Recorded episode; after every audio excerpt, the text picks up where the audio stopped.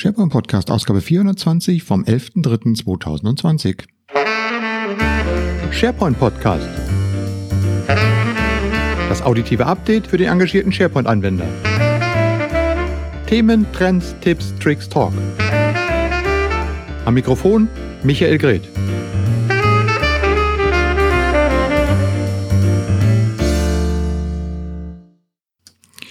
Ja, zuverlässig wie fast jede Woche. Herzlich willkommen zur 420. Ausgabe des SharePoint Podcast. Heute einer etwas kürzeren Episode, aber ich habe auf dem ShareCamp 2020 am letzten Wochenende in Köln ein paar Interviews aufgenommen und die sollen nicht so lange liegen, sondern sie sollen raus, solange sie noch frisch sind.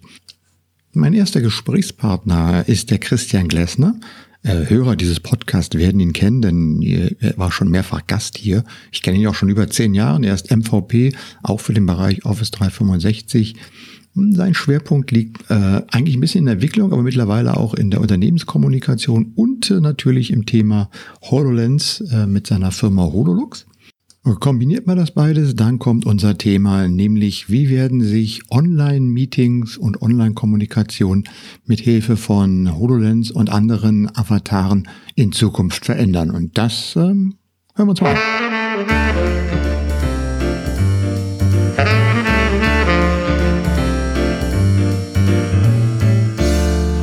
So, ShareCamp 2020, einer der Mitorganisatoren ist hier bei mir. Ja. Wie war's? Feedback? Ja, kurz bis dato läuft alles super. Sind sehr froh, dass wir es auch wieder gemacht haben. Ja. Und auch wieder äh, zurück. Äh, hier sitzt ja einer der Mitgründer des Sharecamps. Wir zwei hatten das ja mal ja. irgendwann äh, überlegt. Ähm, ja, was, was mir beim Sharecamp auch wieder mal eingefallen ist, es gab mal, die Leute haben gefragt, den Born to Share, sind nochmal mit dem Logo rumgelaufen, unser ursprünglicher mhm. Logo, äh, unser ursprünglicher Slogan. Und ja, das ist im Prinzip auch das, worum es wirklich geht, äh, Born to Share. Und in den aktuellen Zeiten sieht man, äh, das ist meines Erachtens noch die größte Stärke der Menschheit. Und es ist auch unsere größte Schwäche, weil dass wir so viel kommunizieren miteinander, machen sich auch durchaus Viren ja, zunutze, wie ja, wir gesehen ja. haben. Aber ähm, die Veranstaltung war trotzdem stattgefunden, gab wieder tolle Vorträge nette Stimmung ähm, und es waren viele Ersttäter dabei, was wir auch gesehen haben. Ne? Das sind nicht nur dass die, die früher schon da waren, sondern auch viele, die zum ersten Mal gekommen sind. Und äh, du hast ja schon gesagt, es motiviert äh, im nächsten Jahr, äh, das nochmal wieder zu wiederzuholen. Ja. Zu wieder, zu, wieder. Wiederholen oder? Wieder, zu wiederholen. Zu wiederholen, mein Gott, ich weiß nicht. Das war so. Ne? Ja, das ja. auf jeden Fall. Ähm, mein Favorit wäre persönlich Berlin, Michael. Ach, das ist doch nicht schlecht. Ja. Ja, ich denke, es waren auch vor allen Dingen viele neue Leute da, mhm. weil wir hatten das früher ja immer in München gemacht. Und äh, jetzt ist es zum ersten Mal bei Microsoft mhm. Köln und ich denke, das hat auch nochmal vom Einzugsgebiet einfach auch nochmal ein paar ganz andere Leute äh, gelockt. Mhm. Man hat aber gesehen, es waren auch viele äh, man viele nostalgische Shirts gesehen. Also das war halt erstaunlich. Manche hatten Shirts von 2011 dabei und so die ganze äh, Ära der äh, Sharecamp Collection. Das ja. ist die, die aktuelle. Das ist, die ist, ein bisschen, ja. ist ein bisschen bunter geworden. Genau. Ähm, ja, und äh, ich sag mal so, die Veranstaltung war ja auch ein bisschen von der aktuellen Entwicklung betroffen. Ich sag mal so Coronavirus und so weiter. Ähm, wir haben viel darüber diskutiert. Es war auch mal mhm. Gesprächsstoff. Und äh, das ist eigentlich auch, was ich mit dir eigentlich heute sprechen wollte, weil ähm, wir haben ja da eine Tendenz, die wir daraus entwickelt haben oder sehen ist, dieses verstärkte Working from Home. Mhm. Und du bist ja sehr aktiv in dem Bereich HoloLens tätig. Ähm, wenn wir jetzt heute Teams remote von home sind, haben wir noch diese klassische, ich weiß nicht, äh, Teams-Erfahrung. Also man sitzt auf seinem Computer, hat vielleicht, wenn man noch äh, ein bisschen was gemacht hat, seine Webcam eingeschaltet, so und das ist es. Aber mit HoloLens seid ihr schon im Bereich Avatar unterwegs. Ist ja, denn da, kann man, kann man da mal sehen, was da auf uns zukommt? Du hast doch bestimmt einen viel besseren Einblick als ich. Ja, genau. Also wie gesagt, ich beschäftige mich mit dem Thema Zusammenarbeit ja schon lange, jetzt mhm. auch unabhängig von einfach äh, SharePoint. Ich habe immer schon damals gesagt, SharePoint ist so, wenn man es mal auf der Evolutionstafel betrachtet, sowas wie die Höhlenmalerei. Ja. Ähm, und Virtual Reality, Mixed Reality, Cross Reality, mittlerweile hat das alles viele Namen. Ja, ist für mich halt die nächste, ich würde eher schon sagen, Revolution der Kommunikation. Mhm. Und, äh, Mehr so Rembrandt, Van Gogh oder so, wenn du jetzt sagst, in die Richtung Mittlerweile, man hat genau, man hat die Höhlemalerei ein bisschen weiterentwickelt. Oder mehr so völlig abstrakt wie Picasso. zu Office 365, genau, die Bilder wurden immer schöner. Ja. Wir haben uns von SharePoint 2007 halt dann zu einem Picasso entwickelt. Ja. Aber es ist halt 2D. Und ähm, der große Unterschied halt zur, zur Virtual, äh, ja, zwischen 2D oder einem Teams-Meeting zu Virtual Reality ist halt dieses Gefühl dieser sozialen Präsenz, dass mhm. man halt einfach nicht kriegt, ähm, wenn man halt ein 2D-Meeting hat. Und wir hatten das jetzt äh, über Jahre auch experimentiert, auch mit, äh, mit größeren Kunden Experimente gemacht, intern bei uns Schulungen mit Virtual Reality gehalten.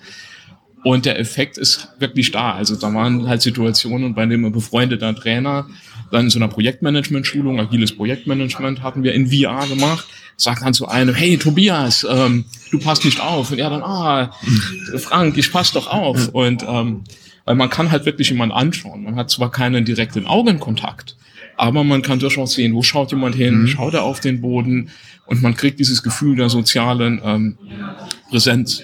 Es ist mehr, als dass man tatsächlich miteinander zusammensitzt und ja, nicht einfach ich, nur ich, über ein Medium verbunden ist ja, wenn ich es auch so beschreiben würde, es liegt halt irgendwo zwischen einem Teams-Meeting und einem realen Meeting. Mhm. Das reale Meeting ist schon noch besser, aber es liegt zwischendrin. Mhm. Und wie gesagt, wenn man sich die Geschichte der Menschheit anschaut, dann sieht man, dass Kommunikationsmittel halt immer unser wichtigstes äh, Instrument war. Und von daher ist natürlich so ein Fortschritt in der Kommunikationstechnologie ein ungeheurer ja, Revolution mhm. im Prinzip. Mhm. Und ich war auch vor kurzem mit meiner Familie in Botswana so ein Urpark und da war auch die Geschichte der Menschheit und Dinosaurier und da haben sie auch erwähnt, naja, dass äh, die das, das, äh, die mächtigste Waffe, die der Mensch hat, ist einfach Kommunikation. Mhm.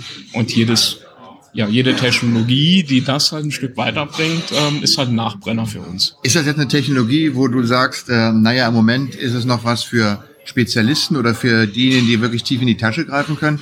Oder anders gefragt, wann kann denn, ich sag mal, jedes Teams-Meeting in Virtual Reality stattfinden? Wie lange denkst du, wird das noch dauern?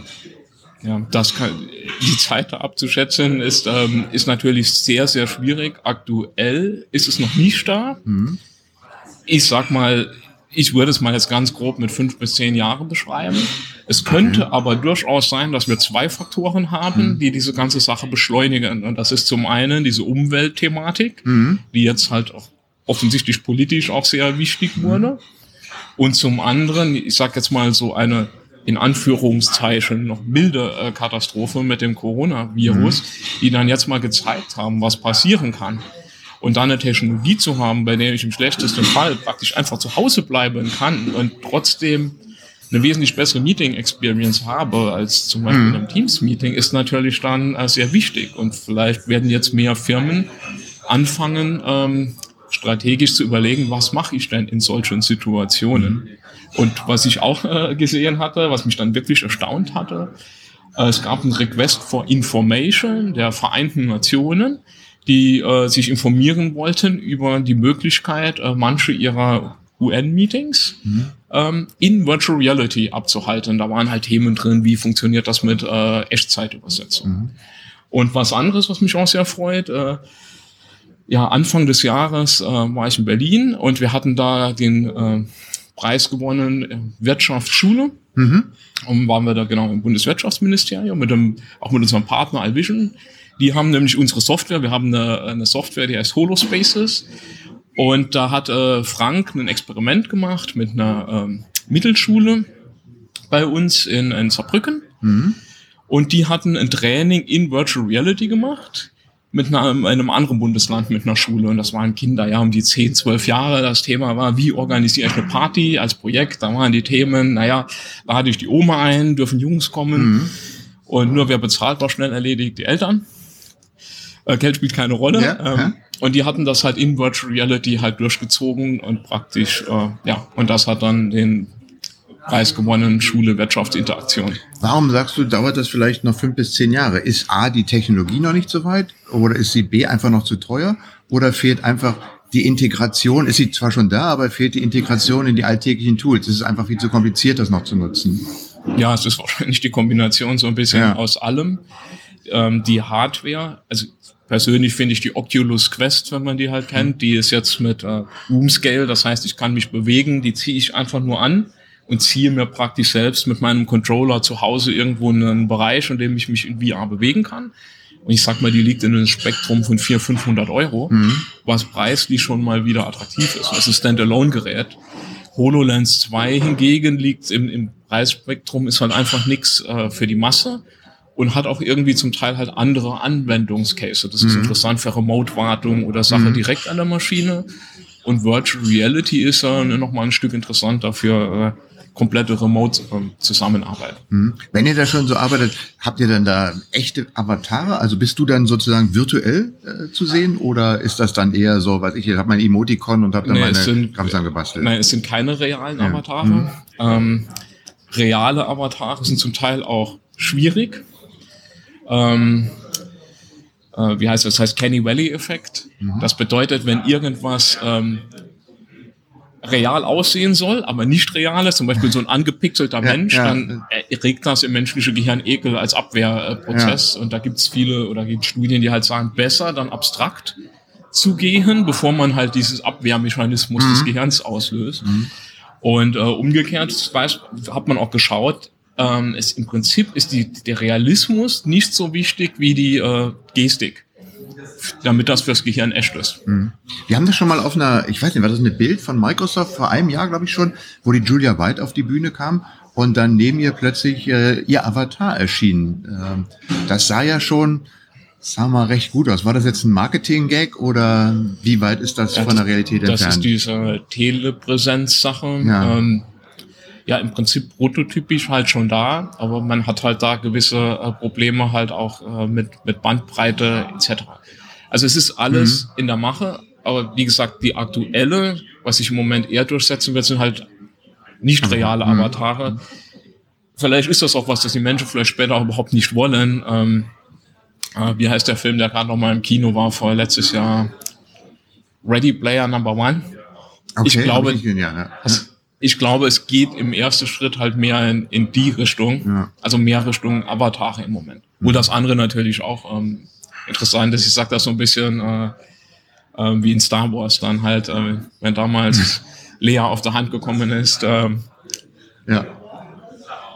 Ja, äh, wo kann man mehr über euch erfahren? Äh, eure Webseite? Holospace? Holo, nee, hololux.com tatsächlich. Hololux.com, okay. Tatsächlich haben wir es geschafft mit unserer Tochter. Ja. Ähm, Holospace ist nicht mal eine Webseite zu haben. wir okay. arbeitet da halt wirklich äh, bei dir in der Gegend in, in ja, Berlin. Ja.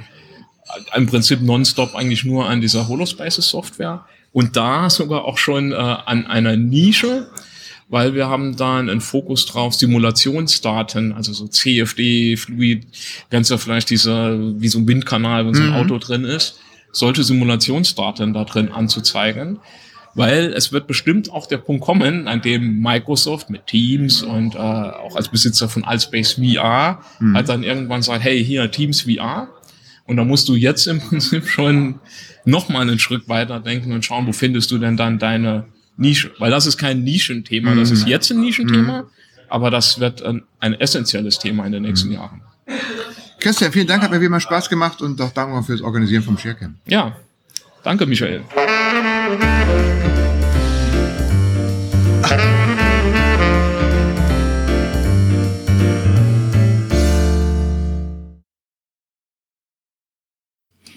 Ja, also hololux.com, das ist die Webseite, da könnt ihr euch ein bisschen mehr über das informieren, was Christian und seine Firma so machen.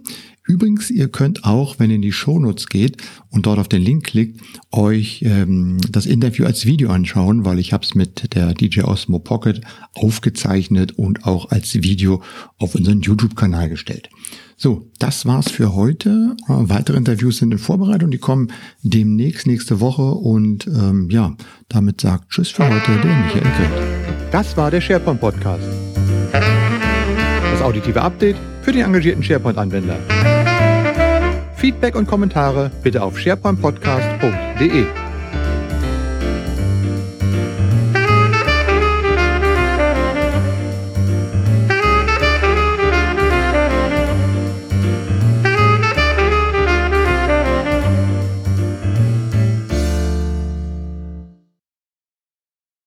Auf was? Ach, auf Wiedersehen, ja.